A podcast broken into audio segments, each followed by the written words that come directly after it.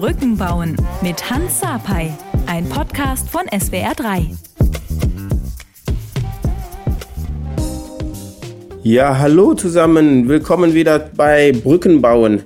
Ich habe einen neuen Gast bei mir, eine Schauspielerin, die ihr auf jeden Fall kennt. Die hat bei vielen Filmen und vielen Serien mitgespielt, zum Beispiel bei Stromberg, Die Welle, Türkisch für Anfänger, unter Gaunern über Weihnachten. Herzlich willkommen, Christina Dorego. Richtig? Hallo, ja, hi Hans, grüß dich. Habe ich, hab ich das richtig ausgesprochen? Ja, du hast das richtig ausgesprochen. Aber wie gesagt, es gibt 1500 Varianten von meinem Namen. Äh, manche sagen aus Prinzip De Rogo, De Rego, Da Bongo, Dorigo, Rodrigo. Ich habe schon alle Varianten gehört.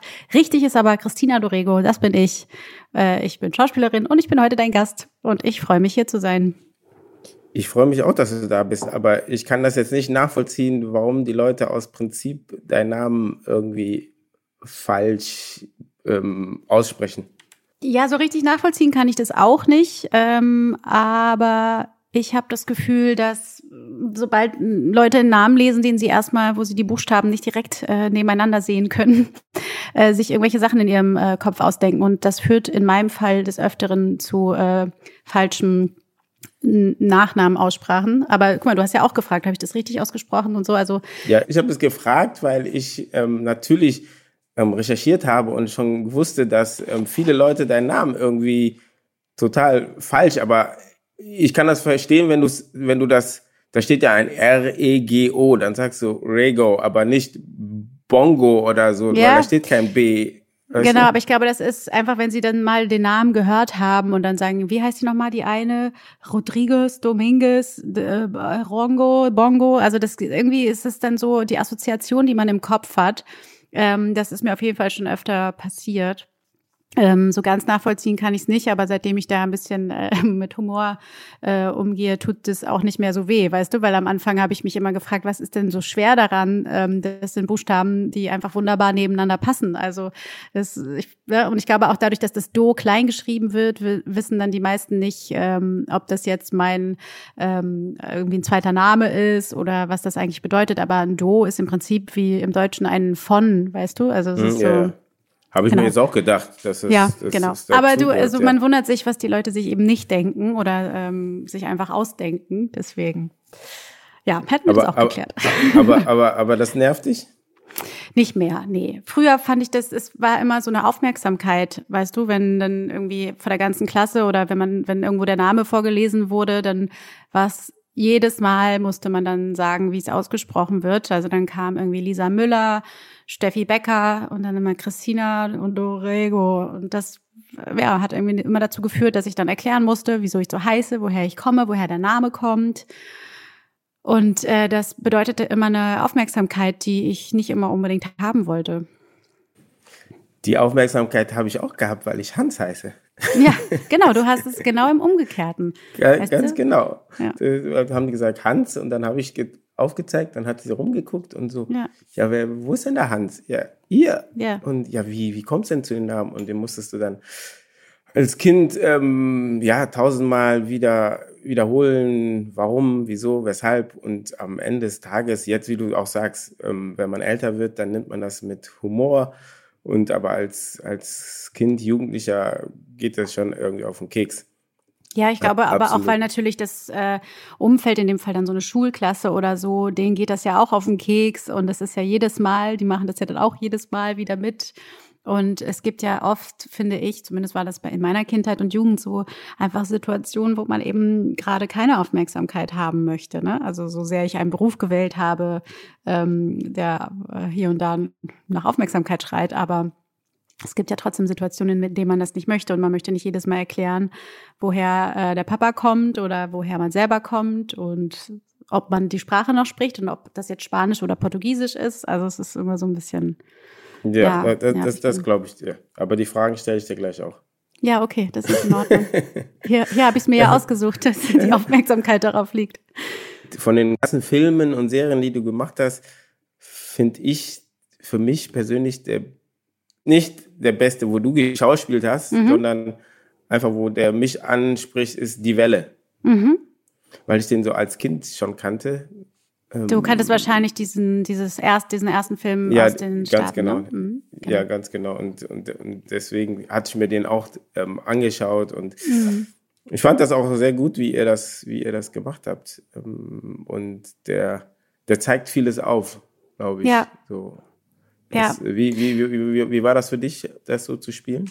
Ähm, ich kannte das Buch und den Film aus meiner Schulzeit. Also ich hatte das im Deutsch- und Geschichtsunterricht, glaube ich. Also da gab es dann so ja immer mal wieder so fächerübergreifende Themen und mhm. ähm, daher wusste ich dann auch damals, wofür ich da genau vorspreche und war in erster Linie irgendwie, naja, geehrt, dass ich wusste, dass ich bei so einem wichtigen Stoff irgendwie dabei war und finde nach wie vor die Umsetzung in so eine moderne Welt ähm, sehr gelungen. Und das war für mich einer, das war, nee, es war sogar meine erste größere Rolle in einem Kinofilm. Das heißt, es war natürlich mit ganz viel Aufregung verbunden. Ähm, ich war das, ich war Anfang 20, gerade fertig mit der Schule und da aus dieser Zeit, das waren ja die Anfänge von ganz vielen, die heute ähm, große Sachen machen. Also Elias Mbarek, äh, Frederik Lau. Äh, das, das waren ja unsere, unsere ersten Schritte in der Branche. Und das war ein mhm. total spannender Stoff. Und das war cool, mit so vielen Jugendlichen zu drehen. Und das ist vorwiegend für mich ähm, äh, übrig geblieben. Und des Weiteren ist es aber ein großer Erfolg irgendwie auf der ganzen Welt und eben auch in meinem Heimatland Brasilien. Und es ist dann irgendwie schön, dass ich dann auch dort so einen Film, der so wichtig ist, auch äh, vorweisen kann und die damit ähm, was anfangen können und der dort auch sehr erfolgreich war. Das ist irgendwie für mich persönlich übrig geblieben. Das beschreibt es echt gut, dass du wirklich, dass es hier und in deiner, ähm, wo, wo deine Eltern herkommen, so ähm, auch ähm, berücksichtigt wurde, sagen wir mal so.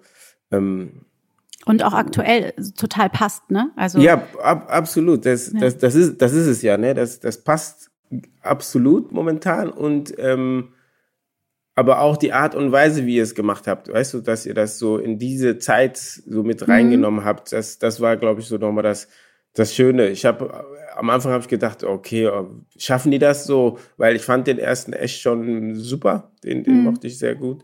Und da habe ich gedacht, er kriegt das wirklich hin und ich fand, ich fand das super, wie ihr das gespielt habt und wie ihr das Thema einfach ähm, auch spielerisch da, da gezeigt habt, sagen wir mhm. mal so.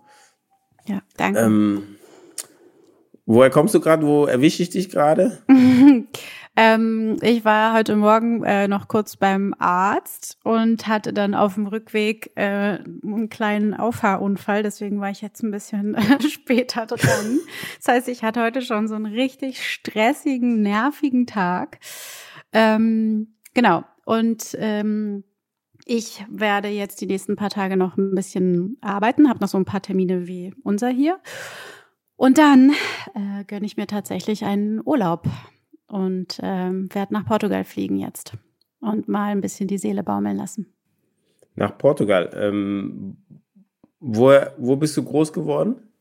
Ich bin in Brasilien groß geworden und ich bin mit sieben Jahren nach Deutschland gezogen. Ähm, aber ich habe viel Familie, die äh, nach Portugal ausgewandert sind. Okay. Und das heißt, ich besuche jetzt eine Cousine von mir.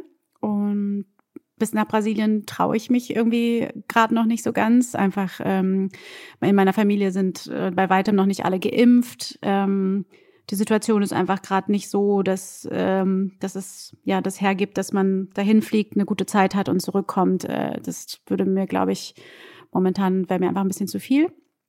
Und äh, aber grundsätzlich ähm, reist es schon ich fliege regelmäßig, grundsätzlich regelmäßig nach Brasilien. Ja, ich fliege grundsätzlich einmal im Jahr nach Brasilien, meistens im Winter, um Weihnachten herum und bleib so lange, wie es eben möglich ist. Normalerweise versuche ich das so einzurichten, dass ich ähm, Anfang Februar wieder da bin, weil dann die Berlinale losgeht und damit so ein bisschen auch unsere Saison, ja. Also mit der Berlinale startet man irgendwie mhm. so als Schauspieler mehr oder weniger ins Jahr.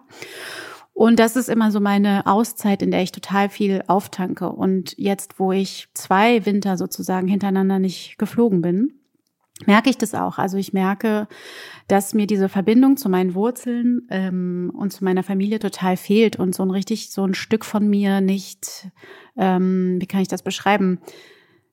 Ja, so ein bisschen pathetisch, aber so ein bisschen nicht, so die Wurzeln sind nicht gegossen worden. Und ich fühle, also da fehlt einfach was von mir, mit dem ich mich so wieder connecten kann. Und deswegen fühlt sich das jetzt schön an. Ich habe auch eine große Liebe zu Portugal. Portugal ist ja natürlich äh, Brasilien sehr nah äh, in einer gewissen Art und Weise rein geschichtlich.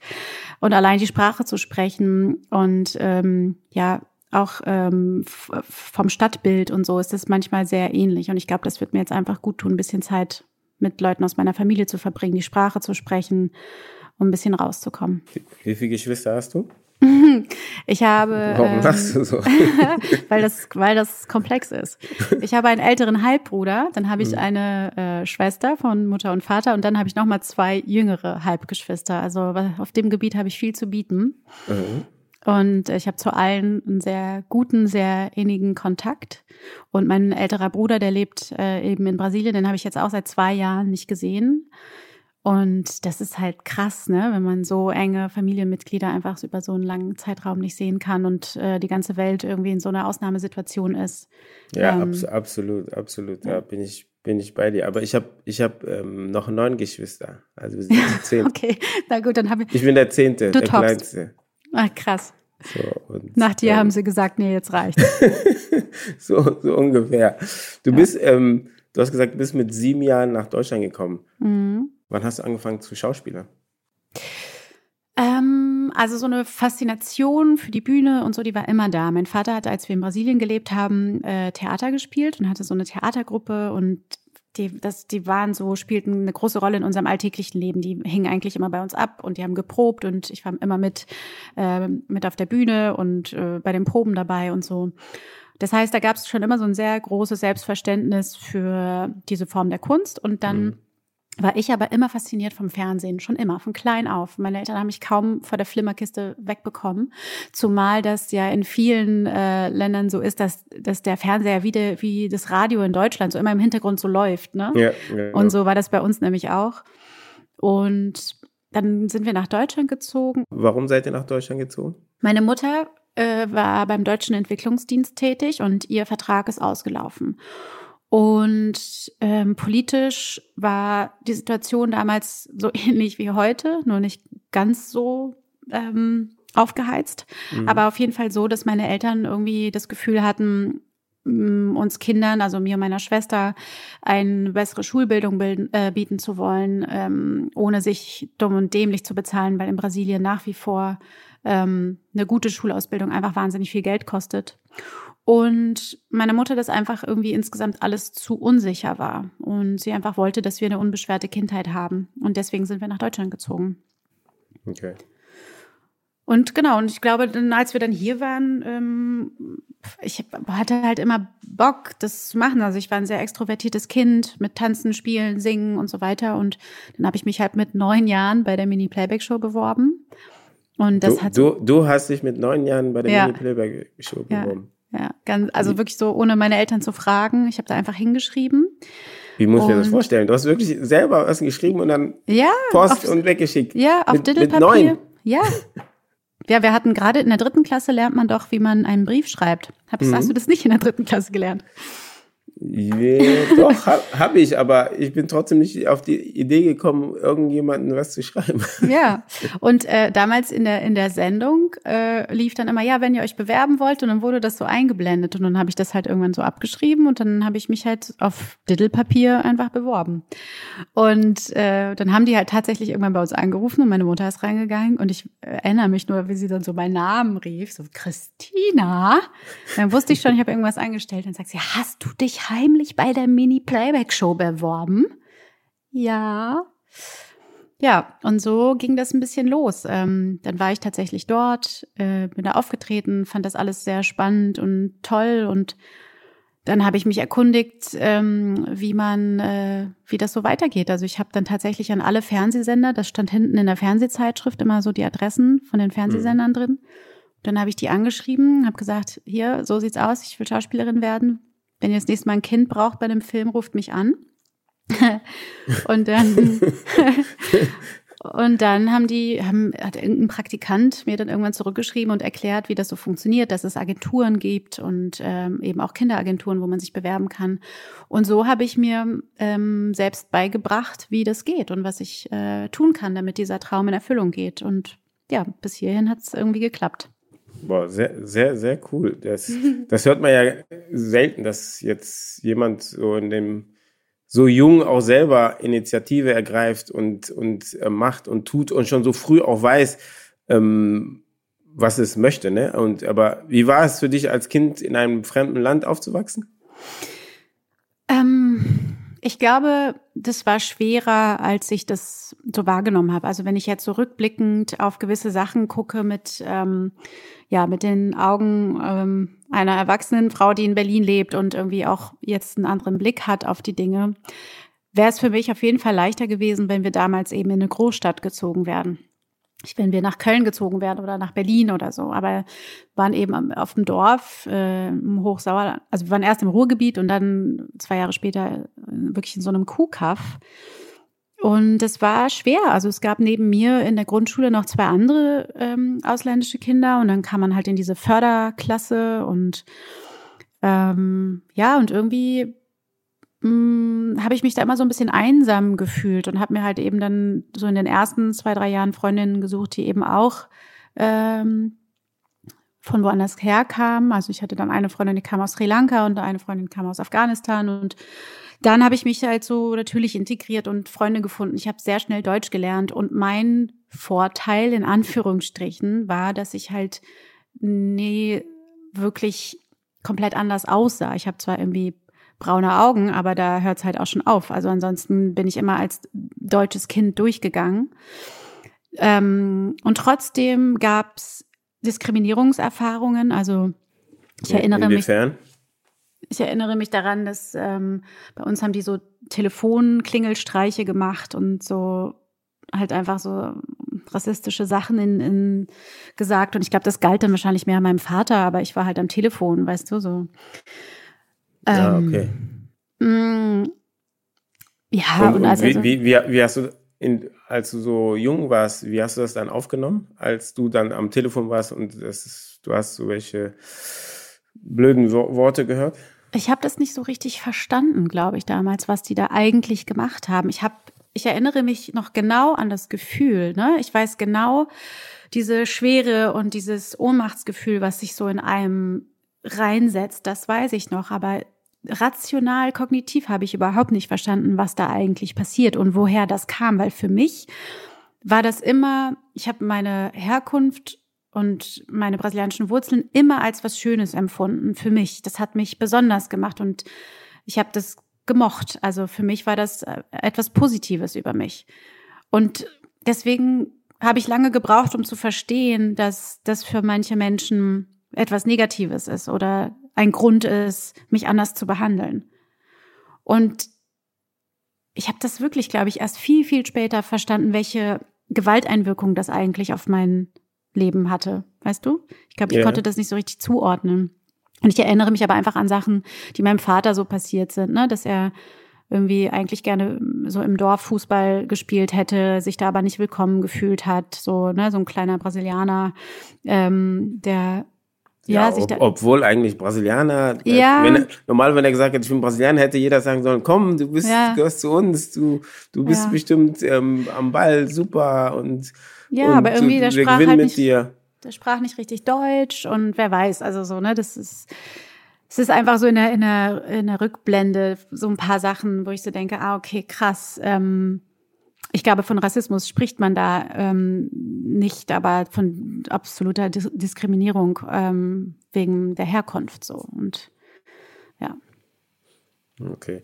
Ja, ja, ich, absolut. Ich kann, ich kann das absolut nachvollziehen. Und ähm, wie, wie, du, wie du auch schon sagst, bei dir sieht man das ja nicht so direkt, dass du jetzt ja. ähm, aus Brasilien kommst oder nicht Deutsch, du kannst als Deutsche durchgehen und ähm, dass du das aber, dieses Gefühl, das du beschreibst, ist genau das Gefühl, das ich dann auch kenne. Ne? Dieses, ähm, du bist irgendwie da, die, die, die, die akzeptieren dich, aber irgendwie auch nicht. Irgendwie sehr, sehr komisch. Und aber darum geht's ja, diesen, den, den Leuten auch, die zuhören, ähm, das so beschreiblich zu beschreiben, ähm, was das mit einem Menschen dann auch ein bisschen macht, ähm, sich nicht ähm, wohlzufühlen. Ähm, ähm, ich, ich, ich beschreibe das immer, dieses Rassismus, Diskriminierung, auch, dass man keinen Respekt vor der Person einfach hat, so, ne? dass man den nicht einfach so hinnimmt, wie, wie die Person einfach ist.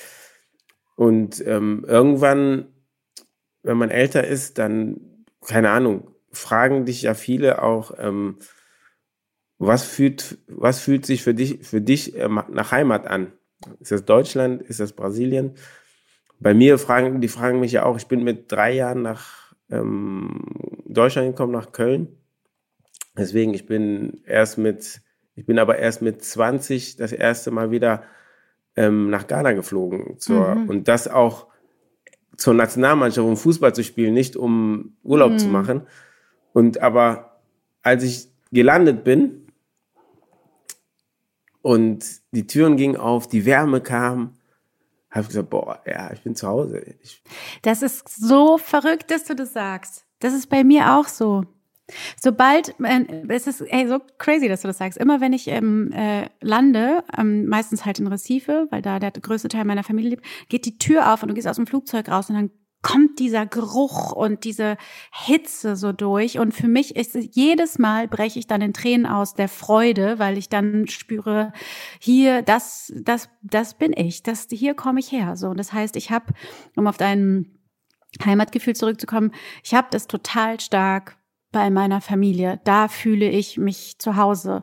Ähm, ich habe das Gefühl, da bin ich zu 100 Prozent ich.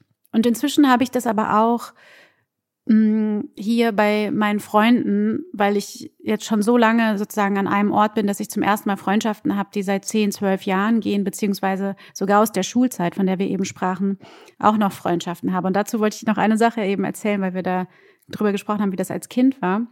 Ich habe als Kind, gab es bei uns oft brasilianisches Mittagessen, also schwarze Bohnen, Reis, Fleisch, mhm. Salat. Und ähm, ich weiß auch noch, dass es so eine Zeit lang irgendwie mal so in der Klasse war, ja, zu Christina mittags, da gibt's immer so schwarze Bohnen, so voll eklig. und neulich saß ich mit einer alten Schulfreundin zusammen und sie sagte so, oh, Chrissy, Weißt du, was ich so gerne mal wieder essen würde? Bei euch die schwarzen Bohnen, die es bei euch immer gab. Das war so lecker. Ich bin immer so gerne mittags mit zu euch gekommen. Mhm. Und das war so im Nachhinein sowas total befriedigendes für mich zu hören, weil ich als Kind immer mich ein bisschen geschämt habe, dass es bei uns nicht einfach Kartoffeln und Soße und Schnitzel gab. Und ähm, das irgendwie total gut getan hat, das zu hören, dass jemand sagt, das ist für mich eine schöne Kindheitserinnerung, dass es bei euch das gab. Das ist echt komisch, dass das erzählt. Ich hatte, ich hatte das als, als Kind auch. Mhm. So zu Hause, wir haben unsere Heimatessen Fufu gegessen mit Suppe und mit der Hand und so. Ich hatte natürlich auch viele mehr ausländische Freunde, ob es ähm, Türken waren oder auch Leute, die aus Nigeria kamen und da mhm. war das so gleich, aber du hast dich ähm, und dann auch deutsche Freunde und du hast dich ein bisschen geschämt, hast gesagt, hey, warum haben, wenn die kommen, dann sollen wir Kartoffeln machen und mhm. damit die ihr Essen haben. Nicht, dass sie denken, was essen die für ein komisches Essen und so. Fufu ist ein Nationalgericht aus der afrikanischen Küche. Es handelt sich dabei um einen festen und stärkehaltigen Brei aus Maniok, Jamswurzel und Kochbananen, der vor allem in Ghana, Benin, Togo und Nigeria beliebt ist. Es kann als Mahlzeit oder als Beilage, am liebsten mit einem scharfen Tomatenrindfleisch-Eintopf serviert werden. Und dann, als du dann so äh, erwachsen geworden bist, dann mache ich, kann ich das selber machen? Und dann kommen die Leute, sagen die, oh, komm, wir gehen bei mir essen. Ja, hast du aber Fufu da? Ja, Ding so, cool. nicht, ich will kein Kartoffeln, ich will kein, ich will Fufu essen. Und dann denkst du, ey, geil, ey, du hättest dich als Kind gar nicht so verrückt machen ähm, ja. brauchen, aber das war einfach so mit der, in der ja. Zeit, weil du dieses Gefühl einfach hattest, dass, dass, dass die kennen das nicht und die wollen das irgendwie nicht. Und erst wenn die erwachsen werden, dann, dann, dann schätzen sie das irgendwie. Mhm. Und das ist echt, echt crazy. Jetzt, wenn, wenn ich mit Leuten über ähm, unser Essen rede, jeder kennt das.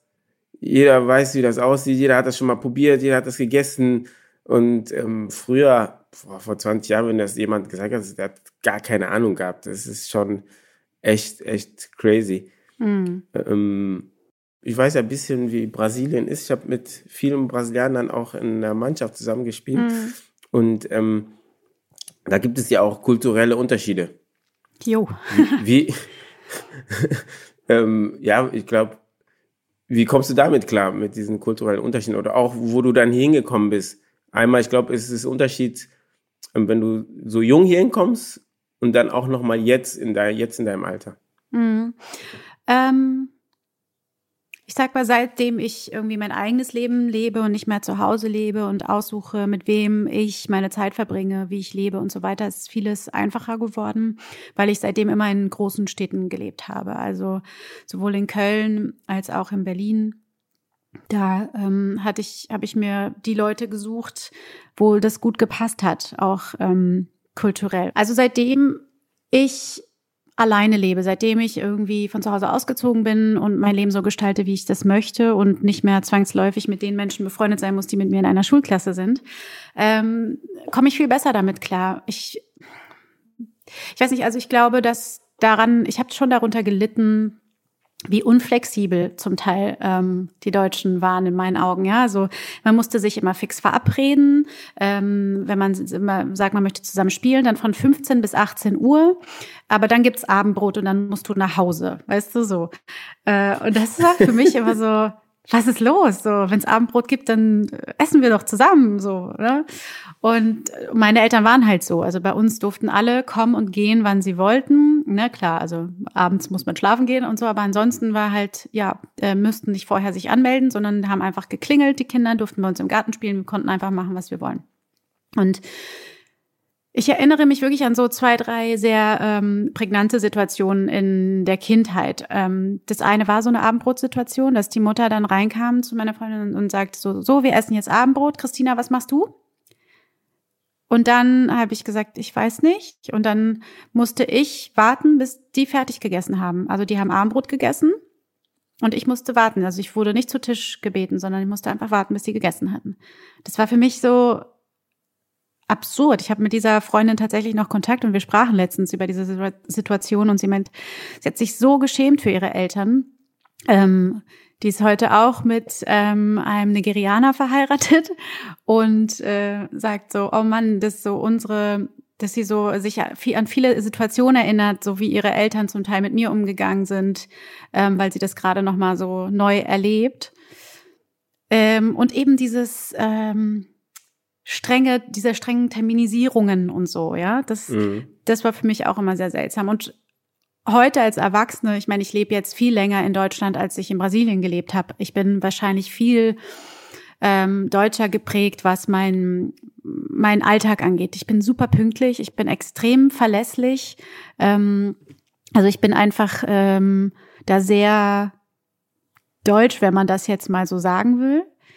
Aber Und nicht gar nicht gar nicht die Leute nicht, nicht negativ, das ist, genau, das ist positiv. Genau. Das ist, genau. das, das verstehen die Leute manchmal nicht. Ich bin ja auch hier groß geworden und dann ähm, sage ich, boah, ich bin auch pünktlich, zuverlässig. Und das ist aber positiv gemeint. Das ist, Total. das sind gut, gute Sachen, die, ähm, die wir angenommen haben. Und die Sachen, und die mir wir dann dort super auf den Sack gehen, ne? Mir, mich nervt das in Brasilien genau. so krass, wenn du sagst, 19 Uhr im Restaurant, keiner ist da und ich sitze da um Punkt 19 Uhr und dauert eine Stunde, bis irgendjemand mal kommt. Und dann sagen sie, ja, ja, wir sind unterwegs. Wir sind unterwegs, heißt in Brasilien, wir steigen jetzt ins Auto ja. in fünf Minuten. Weißt ja, du so? Ja. Und dass solche Sachen sind für mich total nervig. Aber ansonsten lebe ich, glaube ich, dadurch, mh, mm, dass ich mir so Leute ausgesucht habe, die gut zu mir passen, ein sehr flexibles, sehr ähm, ja, ein Leben, wo beide Kulturen extrem gut zusammenpassen. Also so ich habe viele Freunde, die sind äh, einfach äh, Deutsche, aber die ähm, sind trotzdem super open-minded so und das hat schon auch was damit zu tun, wo bist du aufgewachsen, wie haben deine Eltern dich erzogen und so weiter und da merke ich schon einen Unterschied zwischen meinen Freunden, die in Berlin aufgewachsen sind und zwischen meinen Leuten, die schon immer im selben Dorf leben, muss ich einfach so sagen, ne? Ich verstehe das, weil ich wohne in Köln und es gibt auch in Köln Bereiche, wo die Leute so, das ist wie, ist wie ein kleiner Dorf, wo die nicht rauskommen. Und ähm, wie müssen wir das aber schaffen, dass die Leute, die auch so im Dorf wohnen, dass die Berührungspunkte bekommen mit, mit der Welt, weißt du, damit wir, damit wir offener sind gegenüber, ja. gegenüber anderen Leuten. Also ich finde, darüber habe ich letztens nachgedacht. Und zwar äh, in diesem Dorf, wo ich da äh, zur Schule gegangen bin. Ähm, da ist, als die große Geflüchtetenwelle kam, waren da viele, ähm, sind einfach viele Geflüchtete dort angekommen. Und eine Freundin von mir ist da in der Nähe jetzt Grundschullehrerin und wir haben darüber gesprochen, wie sie das schaffen kann, sozusagen jetzt bei den Kindern anzusetzen, weil bei den Großeltern anzusetzen ist schwierig. Und ich glaube sogar eher, dass jetzt die Kinder ihre Eltern erziehen können, ähm, als die Eltern ihre Kinder. Weil wenn du es jetzt schaffst, als junger Lehrer, die ähm, Kinder zu nehmen, die jetzt irgendwie neu dazukommen mit äh, einem anderen kulturellen Hintergrund, mit anderen Geschichten, wenn du es jetzt schaffst, dass die Kinder sich gegenseitig zuhören und sich verstehen und zum Beispiel dieses, ne, Christina und die und die und die müssen in die Förderklasse. Das bedeutet, ihr seid anders, ihr könnt das und das nicht so gut. Aber zu sagen, hey, wir setzen irgendwie äh, Lisa und weiß ich nicht, nimm einen anderen Namen, der ähm, klassisch äh, für, für eine andere Kultur steht und lasst die doch mal zusammen das Spiel spielen oder weißt du so, dass man einfach versucht, über die Kinder zu verbinden. Das fände ich einfach einen total richtigen und guten Ansatz und nicht wieder zu separieren und ähm, weißt du, so auch allein dieses, ich mag dieses Konzept von Gesamtschule, dass, dass es nicht heißt, du äh, kommst aufs Gymnasium, du auf die Realschule und du auf die Hauptschule. Es ist ja nach wie vor so, dass einfach die, die Anteile der ähm, Kinder mit äh, Migrationshintergrund auf der Hauptschule wesentlich höher sind als auf dem Gymnasium. Also weißt du so, und ich glaube, nur dann können wir das irgendwie schaffen. Aber wenn du, wenn du mit Leuten darüber diskutierst, dann sagen die dir aber, ja, dann, weil die, die Leute mit ähm, Immigrationshintergrund sind einfach nicht gut genug für dieses, fürs Gymnasium. Deswegen ja, schaffen sie es nicht im genau, Gymnasium. Genau, weil sie nicht integriert werden, weil sich nicht darum gekümmert wird, denen das möglich zu machen. Also, weißt du, es ist, es, also ich glaube, es ist unser aller Aufgabe, also von beiden Seiten, aufeinander zuzugehen und zu verbinden. Und wenn wir das bei den Kindern nicht schaffen, wie willst du das denn bei Erwachsenen schaffen? Also deswegen glaube ich, da, da anzusetzen, ich meine, wäre ein erster Schritt von wahrscheinlich 150.000 anderen äh, Schritten. Aber, Aber ich, ich, ich, ja.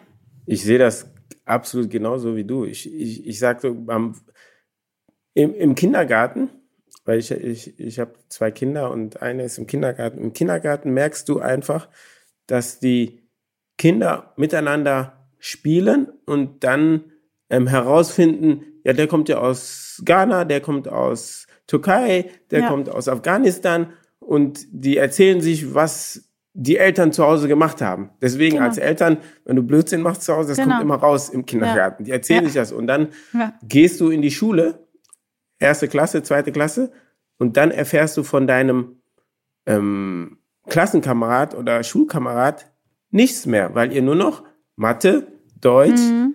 Englisch macht und da ist gar kein Austausch mehr, ähm, wo du den anderen kennenlernst. Mhm. So, und, und das glaube ich, wie du schon sagst, und das ist, glaube ich, das, was, was fehlt, was man auch nochmal, ich weiß nicht, ob es ein Fach dafür geben muss oder, oder irgendwie, dass man den anderen kennenlernt, was machen die denn zu Hause? Was ist denn, wie, wie, was ist die Kultur bei denen? Was ist denn normal, die Normalität bei anderen und so? Und wenn du das als, wie du schon sagst, als Kind lernst, dann als Erwachsener ist das ja für dich gang und gäbe, ist das ja no normal. Ja. Ne, das, das, ich sehe das auch so, als die, die Erwachsenen da nochmal umzupolen, das ist, ähm, das wird schwierig.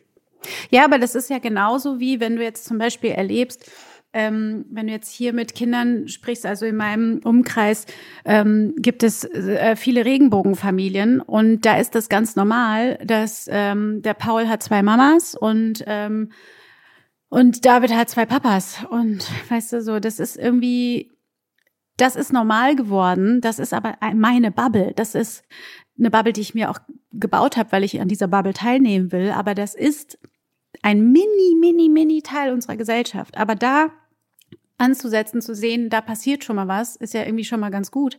Aber das muss eben auch äh, im Kreis Paderborn ankommen und das muss eben auch in Bayern ankommen und das muss einfach überall ankommen, dass das normal ist. So und ich glaube, dass wir sind noch weit davon entfernt, aber man erlebt ja ähm, ne, sowohl jetzt irgendwie in, in unserer Gesellschaft als aber auch äh, wie im Fernsehen jetzt, äh, weiß nicht, Princess Charming oder sowas repräsentiert wird. Also man erlebt ja einen Wandel.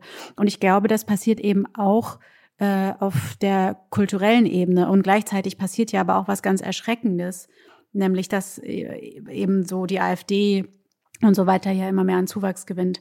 Und das ist ja das Traurige, was gerade weltweit zu beobachten ist, ne? dass diese ähm, Schere immer weiter auseinanderklafft.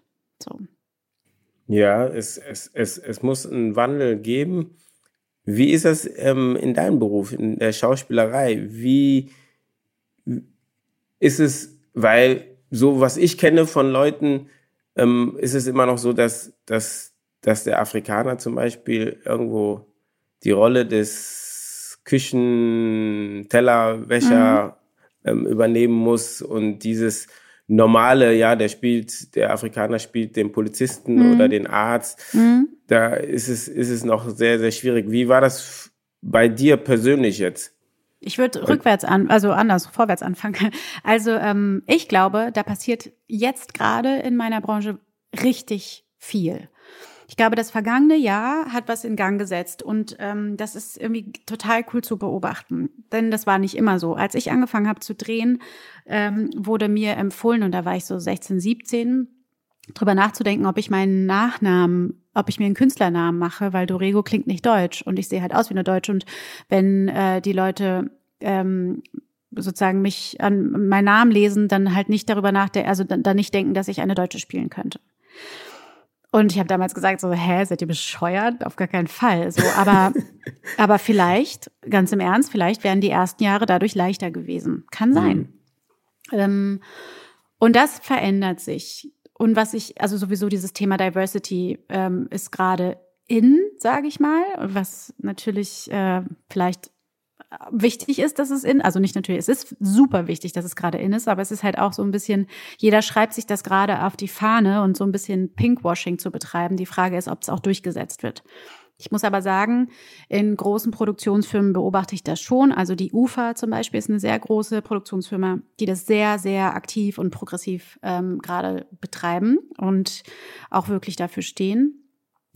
Und ich hatte jetzt letzte Woche ein total cooles äh, Erlebnis. Ich war bei einem Casting für einen großen Film und ähm, das Mädel vor mir, was für dieselbe Rolle vorgesprochen hat, war halt ein Person of Color und ein ganz anderer Typ als ich und wir haben für dieselbe Rolle vorgesprochen. Und das fand ich einfach extrem cool. So. Ähm, ob jetzt am Ende der Bessere gewinnt, ob am Ende dann doch ähm, irgendwie ich besetzt werde, weil ich dann doch mehr mainstreamig äh, einsetzbar bin, I don't know, das weiß ich nicht. Aber einfach der Fakt, dass das überhaupt eine Option ist und dass sie eingeladen wird, das zeigt mir, dass sich was verändert hat. Und wir sind natürlich erst am Anfang. Aber man sieht einfach, dass viele Leute, die jahrelang irgendwie Schwierigkeiten hatten, äh, die Aufmerksamkeit zu bekommen, die sie verdienen, weil sie gute Schauspieler sind, wie zum Beispiel ähm, Thelma Boabeng oder weißt du, so, es gibt ja einfach echt ein paar Leute, die jetzt endlich gesehen werden, ähm, dass die ihre Bühne bekommen. Und ich glaube, das sind alles gute Zeichen und trotzdem muss da einfach noch wahnsinnig viel passieren.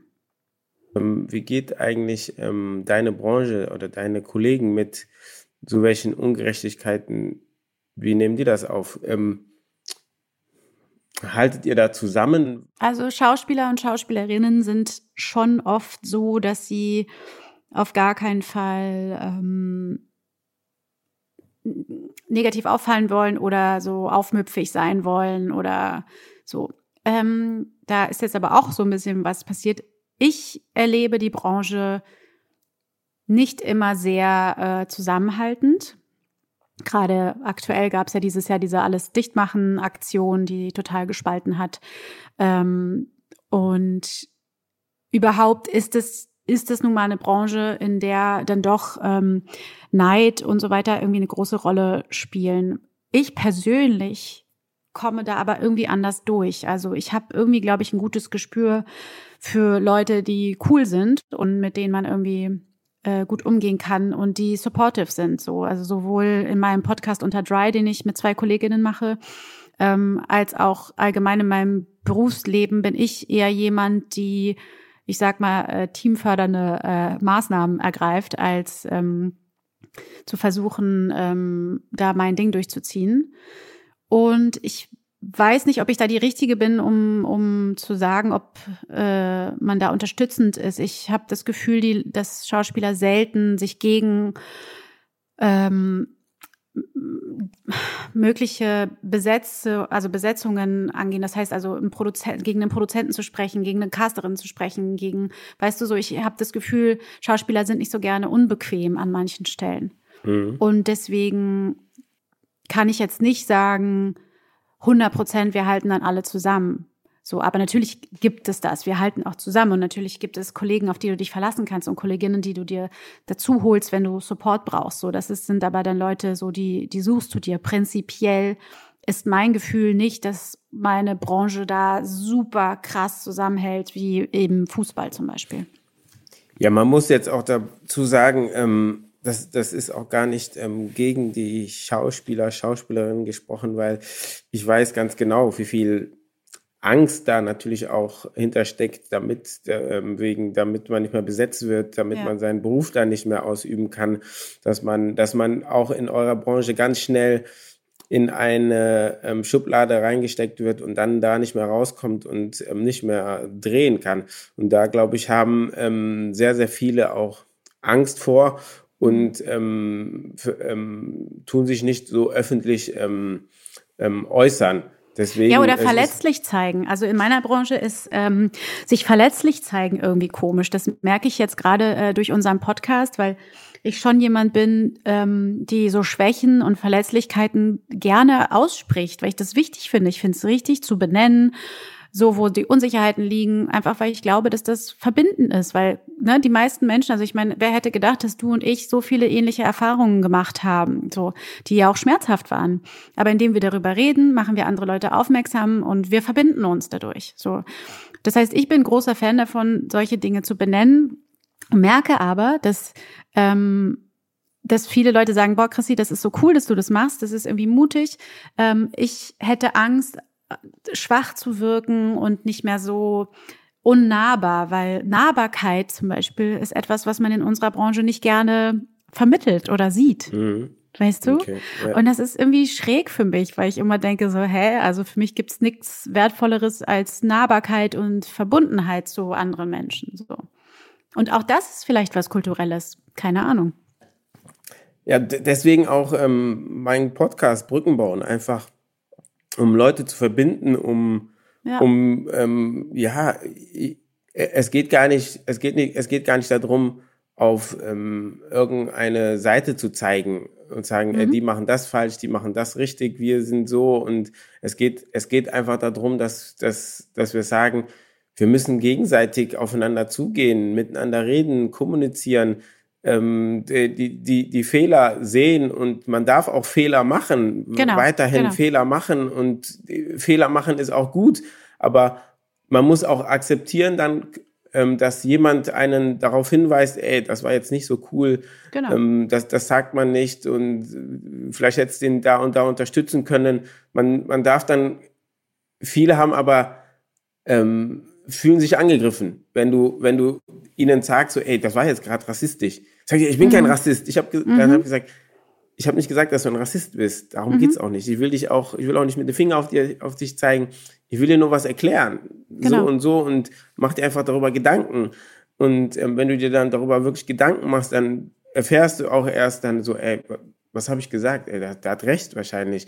Und wir sind gerade in so einer Phase, wo wir über viele Themen einfach sprechen, diskutieren müssen, uns austauschen, weil am Ende, glaube ich, werden wir es nur gemeinsam schaffen. Es wird, wir werden es nie schaffen, wenn eine Seite irgendwas macht und die andere Seite irgendwas anderes macht. Wir schaffen es nur, zusammen und zusammen heißt ähm, ein Austausch.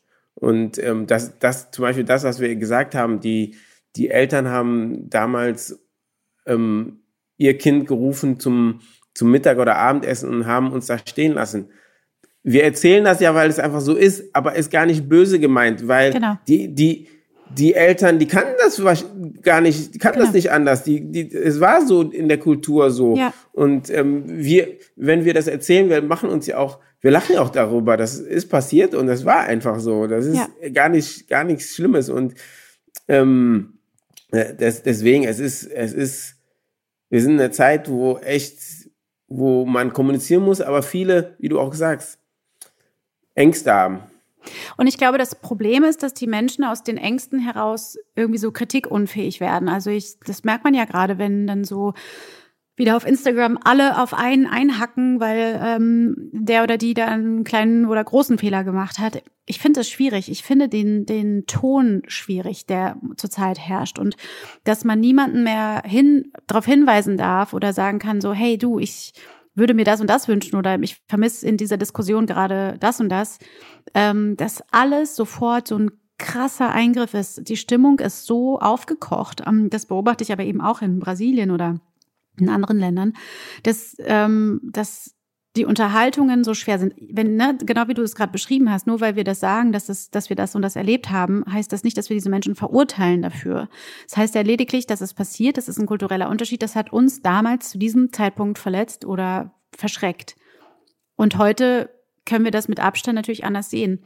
Aber wichtig ist eben, dass wir das hören und dass wir das erzählen, weißt du? Und ich glaube, das ja. ist das Problem, dass die Menschen momentan so ähm, dünnhäutig sind, dass wenn man auf Schwächen hinweist, gerade bei anderen, dann äh, schnell zugeschnappt wird. Das ist irgendwie ein richtig gefährlicher Zustand, finde ich, für die Gesellschaft.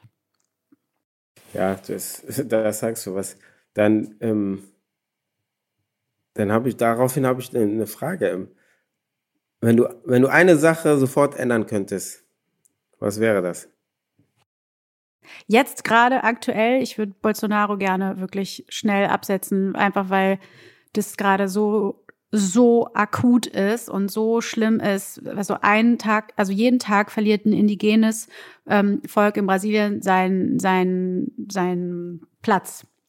Und ähm, das ist so bedrohlich und so akut, äh, ähm, eine akute Gefahr für nicht nur für die Umwelt und äh, auch für, die Kultur und vor allem für diese ähm, Völker. Das ist, ähm, wenn ich heute was ändern könnte, wäre es das.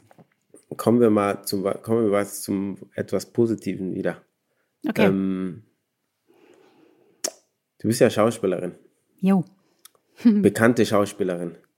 Weiß ich nicht, das müssen andere sagen. Wieso? Du hast, du, naja, du hast doch, also. du hast doch den Deutschen Comedy-Preis 2006 und den Deutschen Fernsehpreis 2006 gewonnen. Ja. Richtig, oder? Ja, also, ja, ja. Ein paar Comedy-Preise habe ich. Ihr, ihr, ihr, seht das jetzt nicht. Sie wird jetzt langsam rot. ja. Naja, ich finde es immer so schwierig, wenn man sagt erfolgreich. Das ist, man selber äh, misst ja, jeder misst Erfolg irgendwie an, an anderen Dingen. Und deswegen finde ich das manchmal so komisch, wenn das dann jemand einfach behauptet. Und dann denke ich so, ja, aber vielleicht ist das für den anderen ja gar kein Erfolg und für mich selbst ja auch nicht. Und das ist so. Ja, aber, aber ja. Du, hast, du hast schon was geleistet, sagen wir so. Du hast viel, viel Zeit, Energie, Kraft, ja, Kraft da reingesteckt. Und ähm, das, das ist schon immer ein Erfolg. Und dann, wenn das irgendwo auch noch gezeigt wird und die Leute sehen sich das an und finden das, finden das ja. gut, dann bist du schon auf einem guten Weg in, dem, in, deiner, in deiner Branche. Und ähm, ähm, als Schauspielerin hast du gemerkt, dass weil du Schauspielerin bist, dir einige Sachen einfacher geöffnet wurden, dass du da besser behandelt wurdest? Ja, also so äh, ganz klassisch diese äh, Restaurant, äh, einen Tisch zu bekommen und so Sachen, das äh, war hier und da schon mal, glaube ich, einfacher dadurch. Äh, und ich glaube, ähm, jetzt bezüglich auf Herkunft und so weiter, ähm, war das, glaube ich, auch hilfreich, dass Weil ich glaube, wenn man sonst sozusagen nur, nur den Namen liest und äh, keinen Zusammenhang irgendwie zu, zu den Menschen hat, dann ist das vielleicht auch ein Name, der in einer, bei einer Wohnungsbewerbung ähm, hier und da mal durchgegangen wäre. Und äh, ich glaube, aufgrund des Berufs und dann auch, dass man bekannt ist oder bekannter ist, ähm, glaube ich, hatte ich da schon auch Vorteile, ja, muss ich schon so sagen. Ähm, glaubst du, wenn du jetzt nicht, jetzt im Nachhinein nicht Schauspielerin geworden wärst oder ähm, sagen wir die Bekanntheit mhm. nicht gehabt hättest, dass du ähm, mehr Rassismus, mehr Diskriminierung ähm, erlebt hättest? Ähm, das weiß ich nicht, finde ich auch total schwer zu beantworten, weil ich glaube, ich wäre ja trotzdem, ähm, hätte mir ja trotzdem eben diese Städte zum Leben ausgesucht und wär, hätte ja irgendwie dafür gesorgt, dass ich irgendwo bin, wo ich mich wohl und sicher fühle äh, und wo eben viele andere auch so sind wie ich oder ähm, gemischter Herkunft sind oder wie auch immer. Mhm. Aber zum Beispiel glaube ich, dass eben diese angesprochene Wohnungssituation, also auf Wohnungssuche zu gehen, mh, mm, da hat es hier und da schon geholfen, trotz des Namens, dass man dann eben auch Schauspielerin war mit einem erfolgreichen Projekt. Das schon. Aber ansonsten muss ich dir ehrlich sagen, ähm, ist ja Deutschland oder eben auch gerade Berlin ist ja einfach viel zu cool für die Welt und ähm, hier wird man ja selten wirklich angesprochen und kommt ja selten jemand zu und sagt, hey, ähm, bist du nicht die und die, sondern hier guckt ja, ähm, gucken die meisten ja auf sich und hier wird man sehr in Ruhe gelassen. Das ist wiederum in Köln ganz anders, da werde ich viel öfter angesprochen, so, hey, bist du nicht Kim aus Pastewka und so. Ähm, deswegen komme ich da sehr ähm, gut durch meinen Alltag. Ich glaube, ich gehe hier so gut unter und ähm, laufe auch irgendwie selten ähm, so rum, dass man, dass ich Aufmerksamkeit erzeuge, weißt du? Also du, wie, wie ist das dann für dich, wenn wenn du in Köln bist und die Leute erkennen dich und wollen Autogramm haben. Ich freue mich auch in Berlin, wenn Leute mich nett ansprechen. Also ich sag mal so, es gibt immer Situationen, in denen es unpassend ist. Ähm, wenn man jetzt gerade mit den neuen Schwiegereltern irgendwo sitzt und dann kommen da irgendwie ähm, Leute dazu und äh, sagen so, ey, als du diesen einen Eierwitz mit Jan-Josef Liefers gemacht hast, so, das ist natürlich nicht so cool. Aber ansonsten ähm, stört mich das echt selten. Ich finde es eher schön, also so irgendwie, meistens sind es dann doch so junge Mädels und die sind dann irgendwie ganz aufgeregt und ähm, ich finde es dann einfach schön, mit denen eine nette Begegnung zu haben und es ist mir echt selten passiert, dass es unpassend war. Und du hast ja eben ähm, noch erzählt, dass du einen eigenen Podcast hast. Ja. Ähm, wie heißt der nochmal?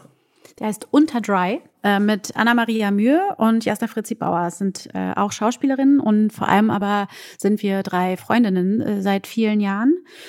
Und ähm, der Podcast heißt Unter Drei, weil es gibt ja diesen journalistischen Ehrenkodex äh, Unter Drei. Das heißt ja, ne, dass du keine Informationen ähm, nach außen geben darfst. Und weil wir ja natürlich auch äh, privater sprechen in diesem Podcast, ähm, fanden wir das ganz gut, da äh, darauf hinzuweisen, dass das natürlich alles äh, unter Vorbehalt gesagt wird, auch wenn das natürlich überhaupt gar keinen juristischen Wert hat. Ähm, und dry wegen trocken, weil wir uns natürlich immer schön ein Kremönkchen gönnen, wenn wir uns sehen zum Aufnehmen. Ähm, ja, deswegen. Also Leute, auch nochmal da reinhören unter dry. Ich habe mir, ich habe mir kurz was ange angehört. Ich weiß gar nicht mehr, worum es geht. Auf jeden Fall erzählt ihr sehr intensiv über eure ähm, ähm, Erlebnisse und ähm, das ist sehr, sehr interessant. Alle, alle, die gerade zuhören, auch bei Christina reinhören. Es ist auf jeden Fall zu empfehlen von meiner. Seite. Danke.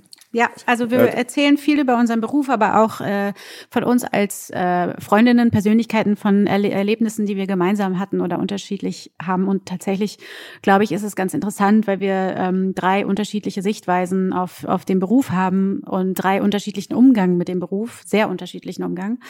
Ähm, und äh, trotzdem ähm, Freundinnen sind und eben das, worüber wir am Anfang sprachen, uns sehr äh, supporten gegenseitig und sehr zusammenhalten. Und das ist irgendwie schön. Ja, ich, ich, ich fand es echt, echt spannend, ähm, euch zuzuhören, ähm, wie ihr erzählt, wie, wie, viel, wie wir auch, wie viele Unterschiede es da gibt, aber doch aber auch irgendwie Gemeinsamkeiten. Eigentlich eigentlich machen wir alle dasselbe, aber haben alle so einen anderen Blickwinkel. Genau. Das ja. ist das ist dasselbe über das, was wir auch reden, über Rassismus. Äh, Jetzt mein Thema Brücken bauen. Ähm, die einen fangen von der anderen Seite an, die Brücke zu bauen, wir fangen von der Seite und jeder hat einen anderen Blickwinkel und ähm, diesen Blickwinkel den anderen ähm, näher zu bringen, das muss das Ziel sein. Ja. Was können wir beide, aber auch die Menschen da draußen, die uns gerade zuhören, was kann jeder Einzelne ähm, dazu beitragen, um diese Brücke zu bauen? Ich glaube, dass es super wichtig ist, dass jeder so ein bisschen über seinen Tellerrand guckt. Ähm, das bedeutet eben im Umkehrschluss nicht nur, dass ich erwarte, dass andere mich sehen, sondern dass ich auch andere sehe. Also äh, das bedeutet eben auch, dass ich darüber nachdenke, warum äh, das äh, einem Freund oder einer Freundin, die ähm, weiß nicht, ganz klassisch äh, aufgewachsen ist und da einfach ähm, wenig Chancen hatte, anderes kennenzulernen, warum es denen manchmal schwer fällt, da flexibel zu sein an manchen Stellen.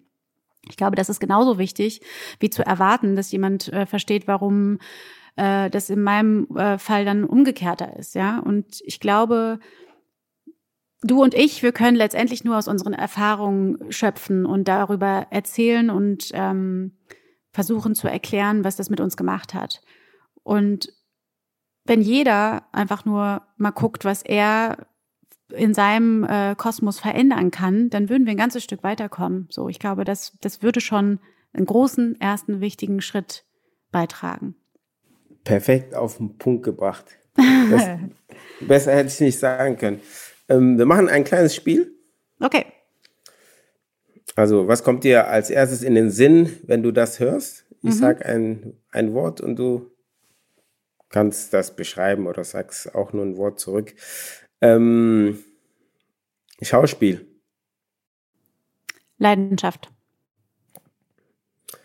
ähm, Ausland. Spannend. Spannung. ähm, Wurzeln. Brasilien. Christina, ich danke dir, dass du mir ein Stück von ähm, deinem Leben hier preisgegeben hast, so offen warst, so ehrlich. Es war ähm, wunderbar, dich kennenzulernen, ähm, mit dir zu fachsimpeln, über ähm, sehr wichtige Themen zu diskutieren, kommunizieren. Ähm, ich hoffe, ähm, du hast ähm, ganz spannende neue Projekte vor, vor dir und ähm, ähm, man hat ja immer noch weiter trotzdem Träume, obwohl ich schon sage, du bist ja schon ganz weit oben, hat man trotzdem immer noch weitere Träume, will man irgendwo hin und du bist ja noch ganz jung.